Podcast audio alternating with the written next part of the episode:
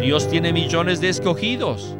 Si por cada uno de ellos se ofreciera una ofrenda por el pecado, se necesitarían millones de ofrendas. Por eso, además de una sangre perfecta y sin pecado, se necesitaba una ofrenda por el pecado que pudiera incluir a millones de personas. ¿Alguna vez habían pensado en esto? Únicamente Jesucristo podía hacer tal ofrenda, pues solo Él poseía una sangre sin pecado. Bienvenidos al estudio Vida de la Biblia con Witness Lee. Un estudio completo, detallado y riguroso, libro por libro, desde Génesis hasta Apocalipsis, que se centra en experimentar a Cristo como vida a fin de cumplir el propósito eterno de Dios. Pueden escuchar gratuitamente todos los programas radiales del Estudio Vida o leer en línea los libros del Estudio Vida en nuestra página de internet radiolsm.com. Una vez más, radiolsm.com. En los primeros capítulos del libro de Romanos, el apóstol Pablo describe la situación lamentable y pecaminosa del hombre, a fin de demostrarle a toda la humanidad de que necesitan ser redimidos. Sin embargo, en el libro de Efesios, aunque Pablo habla de la redención, lo hace desde un punto de vista totalmente diferente, pues presenta la redención desde la perspectiva divina. Escuchen la manera maravillosa en que Pablo presenta la redención en Efesios 1. Dice así, según nos escogió en él antes de la fundación del mundo, para que fuésemos santos y sin mancha delante de él en amor, predestinándonos para filiación por medio de Jesucristo para sí mismo, según el beneplácito de su voluntad, para alabanza de la gloria de su gracia, con la cual nos agració en el amado, en quien tenemos redención por su sangre, el perdón de los delitos según las riquezas de su gracia. Qué visión tan elevada la que nos presenta Efesios con respecto a la redención. De esto y mucho más trataremos en el estudio vida de esta ocasión. El mensaje se titula Redención en el Hijo. Y hoy nos acompaña Guido Olivares, quien nos dará los comentarios. Bienvenido de nuevo, Guido. Gracias por invitarme de nuevo al programa. Muchas de las epístolas de Pablo tratan acerca de los problemas prácticos y situaciones que los cristianos confrontan a diario. Es frecuente que estas cosas se discutan desde el púlpito los domingos y en los programas radiales. Pero Efesios es un libro que nos da otra perspectiva, la perspectiva de Dios desde los lugares celestiales en la eternidad. Este no es un libro terrenal, sino que se centra en la economía de Dios, la cual se lleva a cabo en la esfera divina y mística entre los hombres. Comencemos entonces el estudio vida con Winnesley. Adelante.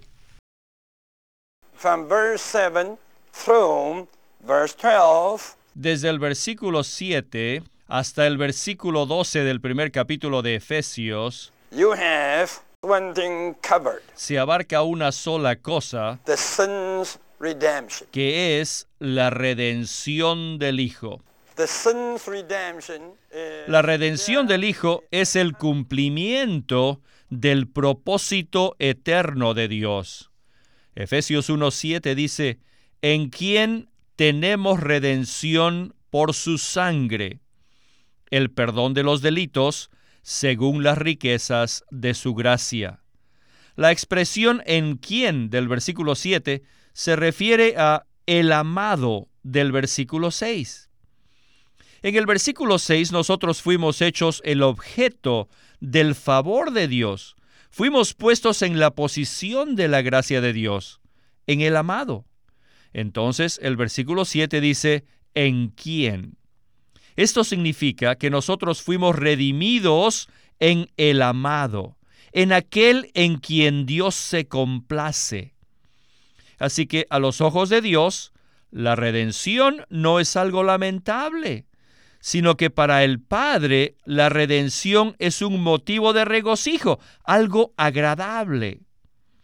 Aunque es correcto afirmar que fuimos redimidos en Cristo, no es muy agradable como decir que lo fuimos en el amado. Las palabras en el amado quieren decir en el deleite de Dios. En el deleite de Dios, en el amado, tenemos redención. Además, fuimos redimidos por su sangre. ¿La sangre de quién? La sangre que el amado de Dios derramó en la cruz por nuestra redención. Y según el versículo 7, esta redención es el perdón de los delitos. ¿Ven esto? En el capítulo 1 tienen una historia agradable, no una historia lamentable. Por eso este pasaje no nos dice que hay perdón de pecados, sino perdón de los delitos. Existe una diferencia entre delitos y pecados. A los ojos del Padre, sus escogidos cometieron ofensas, errores que necesitaban ser perdonados. En el capítulo 1, Dios el Padre se encarga de nuestras ofensas. Con todo, aún estas ofensas requerían la redención y la sangre del amado Hijo de Dios, que fue derramada en la cruz para nuestro perdón. Sin derramamiento de sangre no hay perdón de pecados. Por tanto, aún se necesitaba la sangre. Guido, al inicio del programa se mencionó lo que presentó Pablo en Romanos respecto al pecado y a la condición de hombre caído. En esa presentación, desde el punto de vista del hombre, vemos una situación pecaminosa, deplorable, que está bajo la condenación de Dios. En Efesios, en cambio, vemos que fuimos agraciados en el amado, en quien tenemos redención por su sangre y el perdón de los delitos según las riquezas de su gracia. Este es un punto de vista muy diferente, ¿verdad? Sí, la visión presentada en Efesios nos introduce en un nivel más elevado. Esta visión nos muestra el propósito eterno de Dios y la manera en que Él lo cumplirá. Realmente es maravilloso poder tener una visión conforme al punto de vista de Dios, en lugar de nuestra perspectiva humana. En el primer capítulo de Efesios vemos el plan eterno de Dios, esto es su economía eterna. Según su plan, Dios creó al hombre para que lo expresara y lo representara. Pero el hombre cayó, por eso se hizo necesaria la redención a fin de cumplir con la justicia de Dios. Puesto que Dios es justo, debe juzgar todas las cosas injustas, incluso las ofensas, los delitos. Por eso su Hijo amado fue a la cruz para cumplir la plena redención conforme a la justicia de Dios. De modo que todos los escogidos puedan participar en la filiación divina y ser hechos hijos de Dios que le expresen y que le representen. Es probable que cuando miremos la redención conforme al libro de Romanos, tengamos la impresión de que la redención fue efectuada para que nosotros podamos ir al cielo o para que tengamos asegurado nuestro lugar en la eternidad. Pero según la visión revelada en Efesios, que fue escrito conforme al propósito y al plan eterno de Dios, vemos que la salvación no solo tiene que ver con ser salvos de la ira de Dios para ir al cielo, sino que es el proceso mediante el cual Dios logra cumplir su propósito eterno. Mediante la redención, participamos de la filiación divina. Al final del segmento anterior se mencionó que sin derramamiento de sangre no hay perdón de pecados, lo cual indica que todavía necesitamos la sangre de Cristo. En el Antiguo Testamento se hacían sacrificios de animales para cubrir los pecados del pueblo de Israel temporalmente. En Hebreos 9:22 dice, y casi todo es purificado, según la ley, con sangre, y sin derramamiento de sangre no hay perdón. Estos sacrificios del Antiguo Testamento cubrían temporalmente los pecados del pueblo, y de esa manera Dios podía relacionarse con ellos. Sin embargo, en Hebreos 9:12 dice lo siguiente acerca de la sangre del Señor Jesús. Y no por sangre de machos cabríos, ni de becerros, sino por su propia sangre. Entró una vez para siempre en el lugar santísimo, obteniendo así eterna redención. Esto nos muestra que en el Nuevo Testamento la redención plena fue efectuada por medio de la sangre del Señor Jesucristo. Esta redención por su sangre se nos aplica al ser perdonados nuestros delitos según las riquezas de su gracia. Y este será el enfoque del siguiente segmento del estudio vida. Escuchemos a Witness Lee. The riches of God's grace were needed for the accomplishment of redemption. Las riquezas de la gracia de Dios son necesarias para cumplir la redención. Why so many riches of God's grace? ¿Por qué se necesitan tantas riquezas de la gracia de Dios para cumplir con este propósito? De acuerdo con nuestro concepto, sería fácil que Dios nos perdonara, pues Él es soberano y todopoderoso. Pero realmente no fue tan sencillo.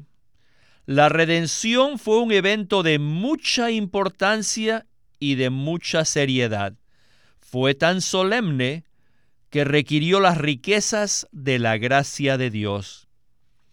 Ahora debemos meditar por qué la redención requirió las riquezas de la gracia de Dios. La Biblia dice que sin derramamiento de sangre no hay perdón de pecados. Por consiguiente, para que fuésemos perdonados, se requería el derramamiento de sangre. Pero en este asunto no funciona la sangre de los animales. Esa sangre animal era solamente una sombra. Para realizar la redención se requería la sangre de una vida superior, una mejor sangre, una sangre que no tuviese pecado. ¿Dónde se podría encontrar esta sangre en el linaje humano? Esto era imposible, porque todos los hombres son pecadores.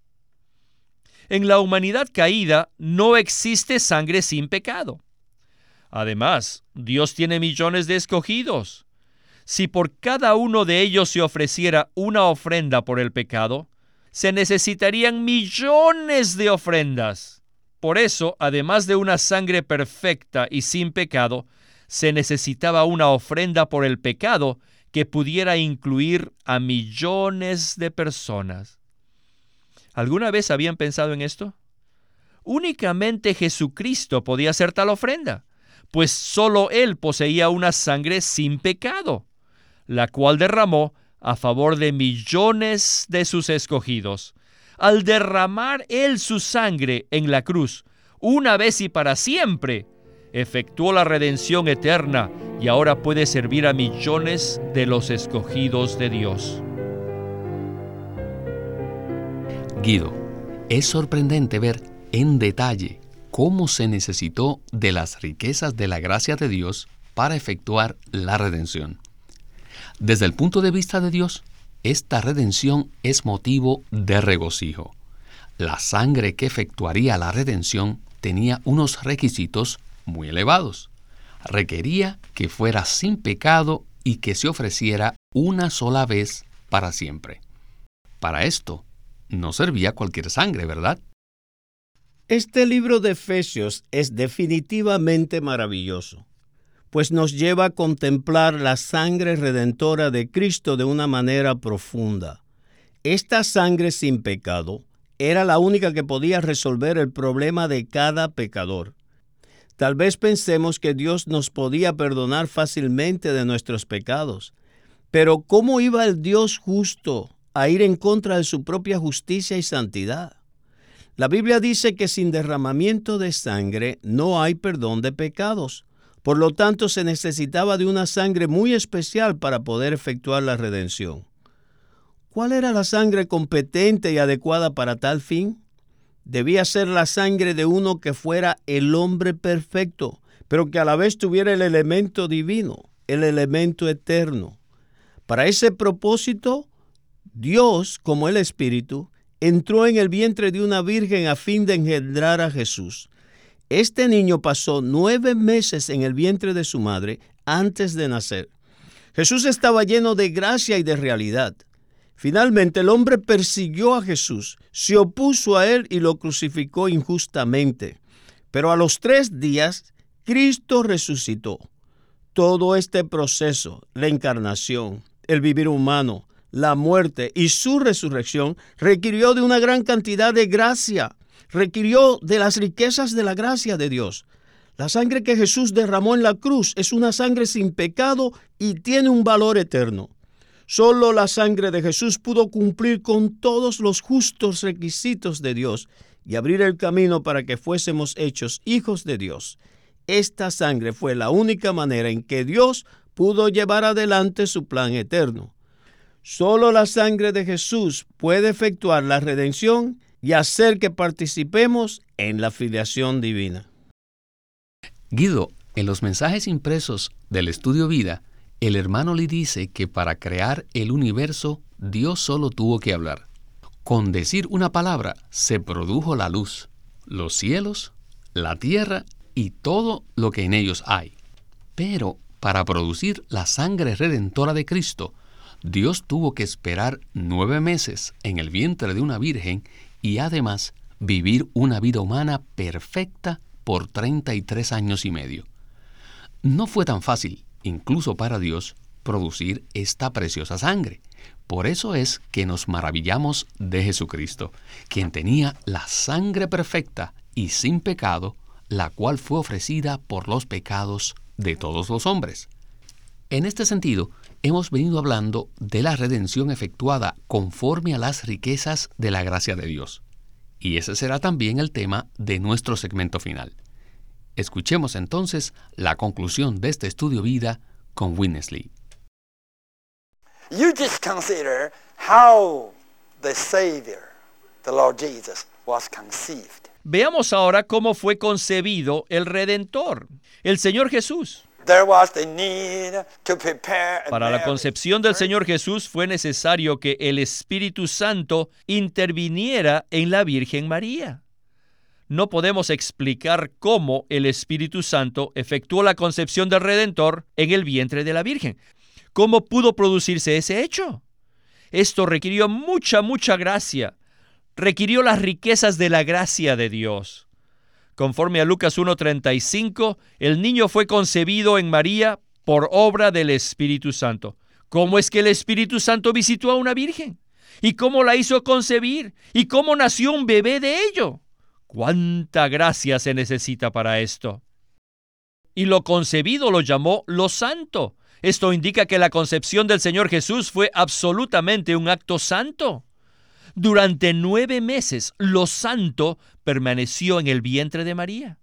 ¿Quién podría explicar cuánta gracia se necesitó para esto? Y después nació. Y no solo eso, después fue presentado a Dios y fue circuncidado. Y vivió hasta los 12 años de edad y después el Señor Jesús trabajó como carpintero hasta la edad de 30 años. Él era Emanuel. Él era Dios con nosotros. Y él fue carpintero por 18 años. Eso también requirió mucha gracia. Con el tiempo él inició su ministerio, el cual duró tres años y medio. ¡Oh, cuánta gracia! Aunque él se preocupaba por los pecadores, los pecadores se le opusieron, lo persiguieron y conspiraron para matarlo. Después fue traicionado por uno de sus apóstoles y fue arrestado. Imagínense cuánta gracia requirió todo esto. El Señor pudo haber pedido al Padre que le enviara doce legiones de ángeles para que lo rescataran, pero no lo hizo. Después que fue arrestado, fue probado ante el sumo sacerdote, ante Pilatos, ante Herodes, y luego fue clavado en la cruz. Piensen cuánta gracia se requirió para que se llevara a cabo todo esto. En la cruz el Señor Jesús murió por nuestros pecados. Luego fue sepultado, resucitó y ascendió a los cielos para recibir el arrepentimiento y el perdón. Y es debido a las riquezas de la gracia de Dios que nosotros sí podemos arrepentirnos y sí podemos recibir el perdón de pecados. ¿Sabe algo, Guido? Pienso que una de las cosas que perdemos de vista es el hecho de que el hombre Jesús, siendo Dios, aceptó voluntariamente las limitaciones propias de un ser humano. Incluso tuvo que esperar durante nueve meses en el vientre de María antes de nacer. Luego experimentó ser un niño bajo la autoridad de sus padres y después fue adiestrado como carpintero. El punto que necesitamos ver es la inmensa cantidad de gracia necesaria para que Jesús como hombre pudiera pasar por todas estas cosas, tales como la encarnación y su vivir humano. Eso, sin contar el sufrimiento que experimentó al ir a la cruz para morir por nuestros pecados. Por eso podemos decir que la redención es conforme a las riquezas de su gracia. ¿No es así? Antes de escuchar este mensaje, a mí no se me había pasado por la mente todo esto. No entendía todo lo que implicaba la frase las riquezas de su gracia. Cristo tuvo que experimentar mucha gracia para poder pasar por todo este proceso a fin de redimirnos. La gracia de Dios fue el suministro y el medio para que nuestra redención pudiera ser llevada a cabo. La abundante gracia de Dios efectuó la redención por nosotros y nos aplicó el perdón de nuestros delitos. La encarnación, la crucifixión y la resurrección de Cristo hizo posible que se efectuara la redención. Habiendo ascendido a los cielos y recibido el arrepentimiento y el perdón, Cristo ahora nos aplica dicho perdón. Todo esto corresponde a las riquezas de la gracia de Dios. Cristo pudo pasar por todas las experiencias debido a la abundante gracia de Dios y nosotros hemos sido redimidos conforme a esta gracia. Dios tiene un plan eterno y para cumplirlo necesita redimir por medio de la preciosa sangre de Cristo a aquellos que son culpables de ofensas y delitos. Tanto la redención como el perdón concuerdan con la justicia de Dios, pero son efectuados y aplicados mediante su abundante gracia. ¿No es esto maravilloso? Podemos experimentar todo lo que Cristo ha logrado por medio de la gracia de Dios. Solo con creer en Él, la maravillosa redención de Cristo es aplicada a nosotros conforme a las riquezas de su gracia y somos perdonados. Según mi entendimiento anterior, pensaba que la redención nos capacitó para experimentar la gracia de Dios. Pero, realmente, la redención se produjo por medio de la gracia y es en realidad la gracia de Dios aplicada a nosotros. Cristo experimentó la gracia de Dios para poder pasar por todas esas experiencias en su vivir humano y de esa manera ofrecerse como la ofrenda por el pecado por todos los hombres. Podemos decir con toda certeza que hemos sido salvos por gracia. Amén. Tenemos redención en el amado. Por medio de su preciosa sangre hemos sido perdonados de nuestros delitos según las riquezas de su gracia. Guido, muchísimas gracias por habernos acompañado. Gracias por haberme invitado a este glorioso programa.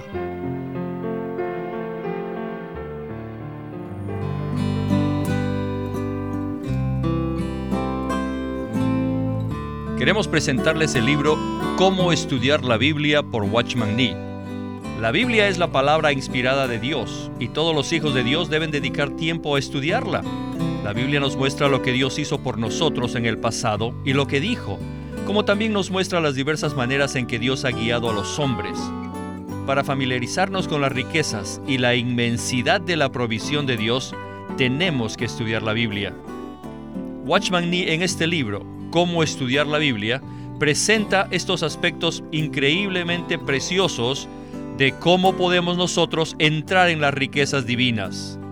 Así que el propósito de la publicación de estos mensajes es suministrar a los lectores lo que se requiere para estudiar la Biblia y darles algunas herramientas importantes para el estudio de la misma. Esperamos que este libro, Cómo estudiar la Biblia, le brinde mucha ayuda a todos los que deseen conocer las escrituras. Acuérdese, el título de este libro es Cómo estudiar la Biblia, escrito por Watchman Nee. Watchman Nee llegó a ser cristiano en la China continental en 1920, a los 17 años de edad, y ese mismo año comenzó a producir sus primeros escritos. En casi 30 años de ministerio se demostró claramente que él era un don especial que el Señor dio a su cuerpo con el fin de adelantar su obra en esta era. En 1952 fue encarcelado por su fe en Cristo y permaneció en la prisión hasta su muerte en 1972. Sus palabras, sus escritos, continúan siendo una rica fuente de revelación y provisión espiritual para el pueblo cristiano de todo el mundo. Witness Lee nació en 1905 y fue criado en una familia cristiana. A la edad de 19 años fue completamente capturado para Cristo, a quien se entregó incondicionalmente para predicar el Evangelio el resto de su vida. Al comienzo de su servicio al Señor, conoció a Watchman Nee, quien ya era reconocido predicador, maestro y escritor, y con él sirvió en la casa publicadora llamada Librería Evangélica de Shanghai. En 1949, Witness Lee fue enviado por el hermano Nee y sus colaboradores a que saliese del país a Taiwán para asegurarse que lo que el Señor les había dado no se perdiera y allí comenzó la obra de predicación y publicación, por lo que también experimentó la abundante bendición del Señor. En 1962, el hermano Lee recibió la carga de ir al occidente y fue y se estableció en California. Durante sus 35 años de servicio en los Estados Unidos, ministró en reuniones semanales, conferencias, entrenamientos, dio miles de mensajes y publicó más de 400 libros, los cuales se han traducido a más de 14 idiomas. En 1965, el hermano Lee estableció el Living Stream Ministry, una corporación sin fines de lucro en Anaheim que oficialmente representa el ministerio de Watchman Nee como el de sí mismo. Este ministerio enfatiza la experiencia de Cristo como vida y la unidad práctica de los creyentes. Los invitamos a que visiten nuestra página de internet radiolsm.com Allí podrán escuchar gratuitamente todos los programas radiales del Estudio Vida. Una vez más, radiolsm.com o llámenos a nuestro teléfono gratuito 1-800-810-1149. 1-800-810-1149. Además, si desean, pueden comunicarse con nosotros enviándonos un correo electrónico a estudiovida.lsm.org. Una vez más, estudiovida.lsm.org.